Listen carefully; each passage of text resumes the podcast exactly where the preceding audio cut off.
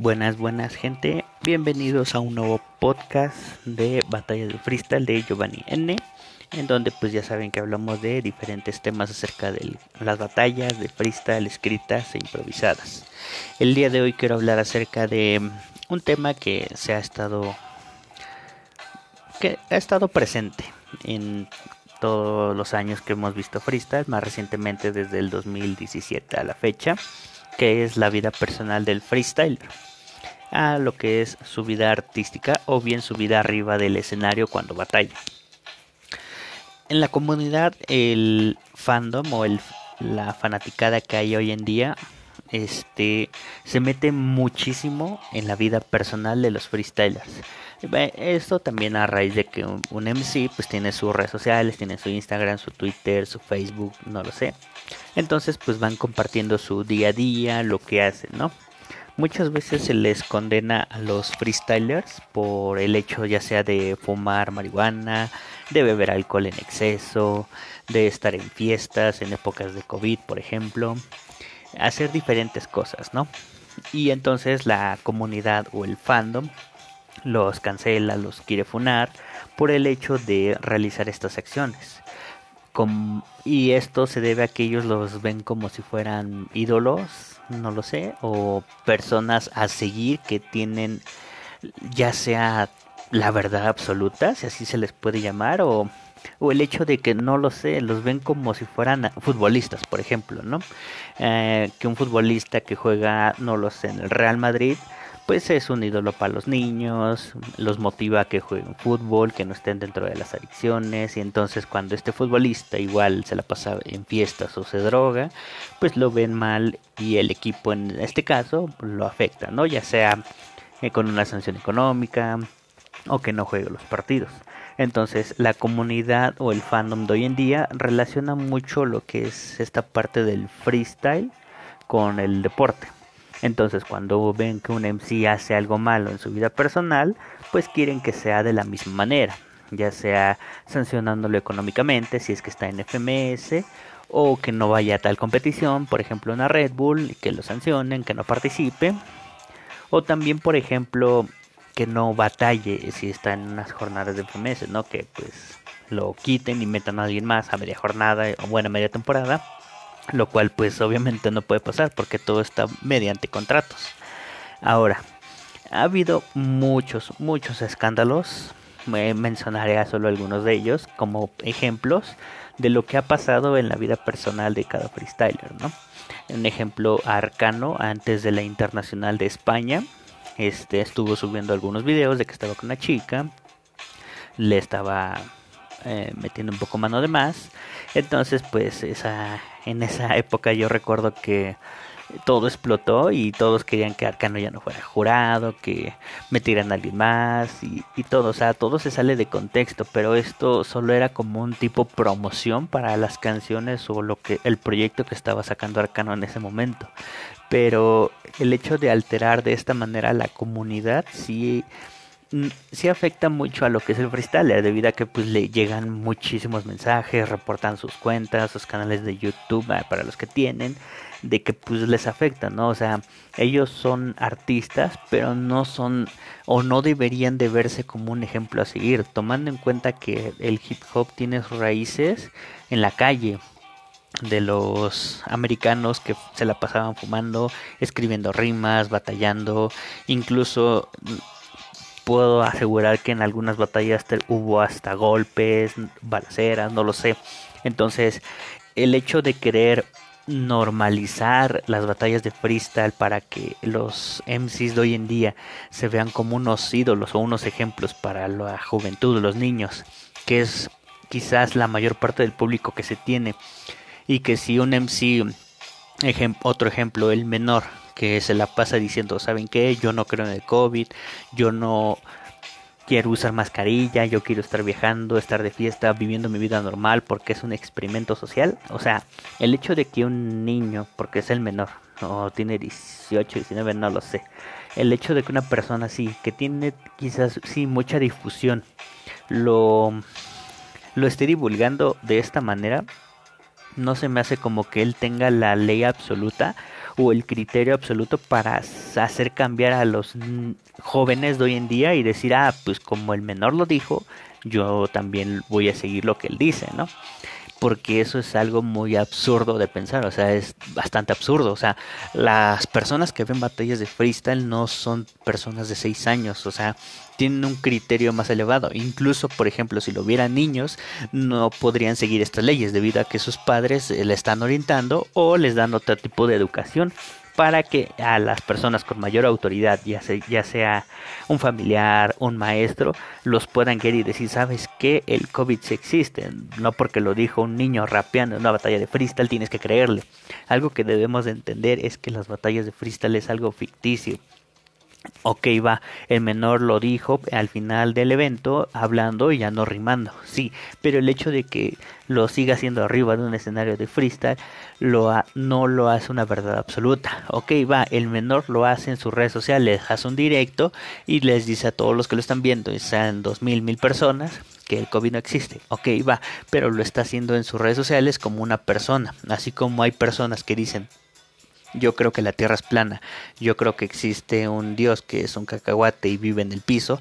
Ok, va, hay personas que creen eso. Y no porque tu artista lo haga, tú debes de de creerlo, o sea, no, es algo muy, muy absurdo. O sea, cada freestyler tiene su ideología o sus maneras de ser. No sé si me explico. Hay algunos freestylers que fuman mucha marihuana, ¿no? Incluso se les nota ya en su voz, en sus ojos, en su forma de expresarse y no por el hecho de que ellos lo hagan, un niño de 10 a 12 años lo va a realizar. ¿Por qué? Porque ellos lo hacen porque son artistas y necesitan ya sea esta inspiración o ya sea que son adictos.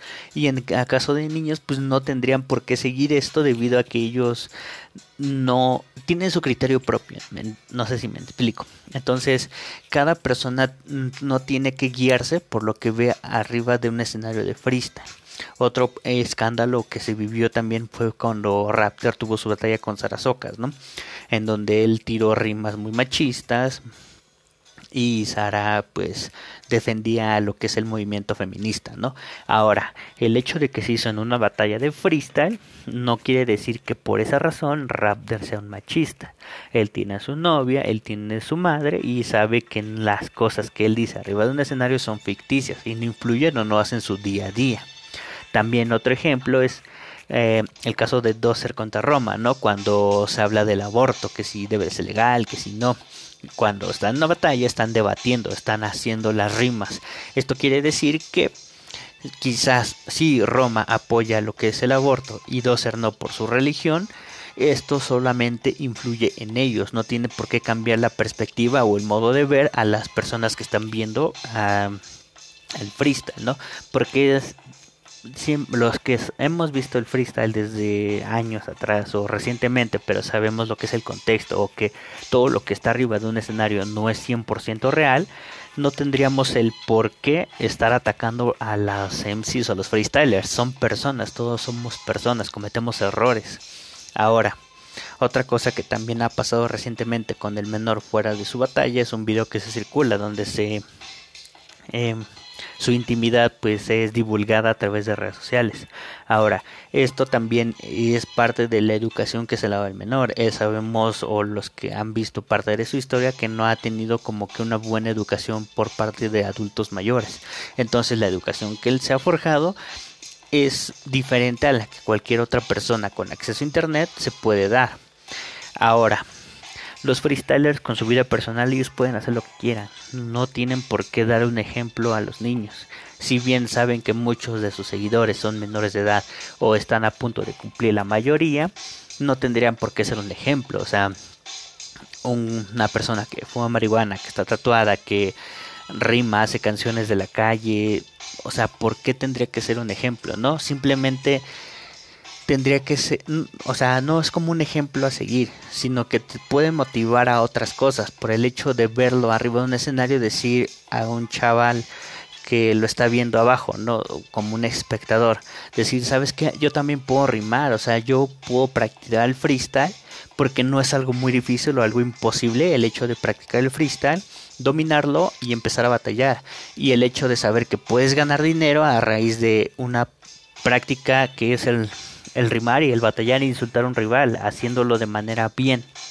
Hay muchos freestylers en todos los países, o sea, puedo hablarte de muchísimos más ejemplos, ¿no? Pero el hecho del freestyle siempre, o al menos hasta la fecha, ha sido el, el, el motivar, ¿no? El de hecho de que tú puedes ganar dinero a través de esto ya sea compitiendo como freestyler, siendo un host, este, haciendo beats, porque hay muchos beatmakers también que no se les da quizás el reconocimiento que deberían, em, el hecho también de ser jurado tal vez, o algo más fácil, porque es lo que ha entrado mucho en moda estos últimos años, que es el, el ser reaccionador o youtuber, estar en Twitch, no lo sé de reaccionar a batallas, ¿no? Y el hecho de que tú reacciones solamente a batallas, pues también es parte de, estás tomando un poco del pastel. En algún momento, eh, no recuerdo si fue una entrevista o en un video que hizo en su Instagram, mencionó que si vemos al movimiento del freestyle como un pastel, pues cada uno puede llevarse una rebanada, ¿no? Ya sea reaccionando a batallas, haciendo eventos, siendo freestyler, siendo host. Entonces es un gran pastel del que muchos pueden comer.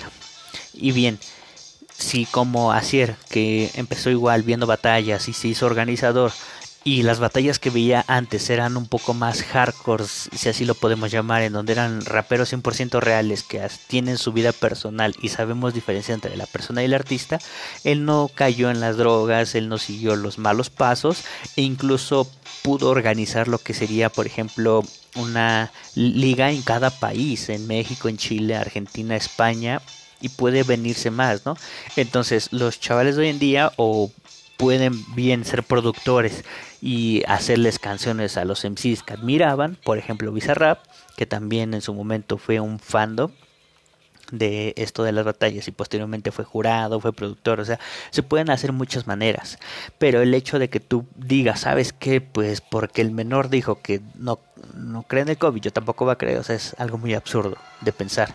Entonces, no, no tendría por qué censurar de esta manera a los freestylers yo no lo veo como algo factible o algo que pueda influir en el pensamiento, ¿no? O sea, cada persona sabe que una batalla de rap es ficticia, a menos de que sea una escrita, así, ahí yo lo veo un poquito más personal, digámoslo de una manera, porque pues te están pagando porque batalles contra X persona, pero para que venda es una persona aquí, ya sea que te caiga mal, que tienes una historia detrás o que es ambos son buenos y que se puede dar un, gran evento, ¿no?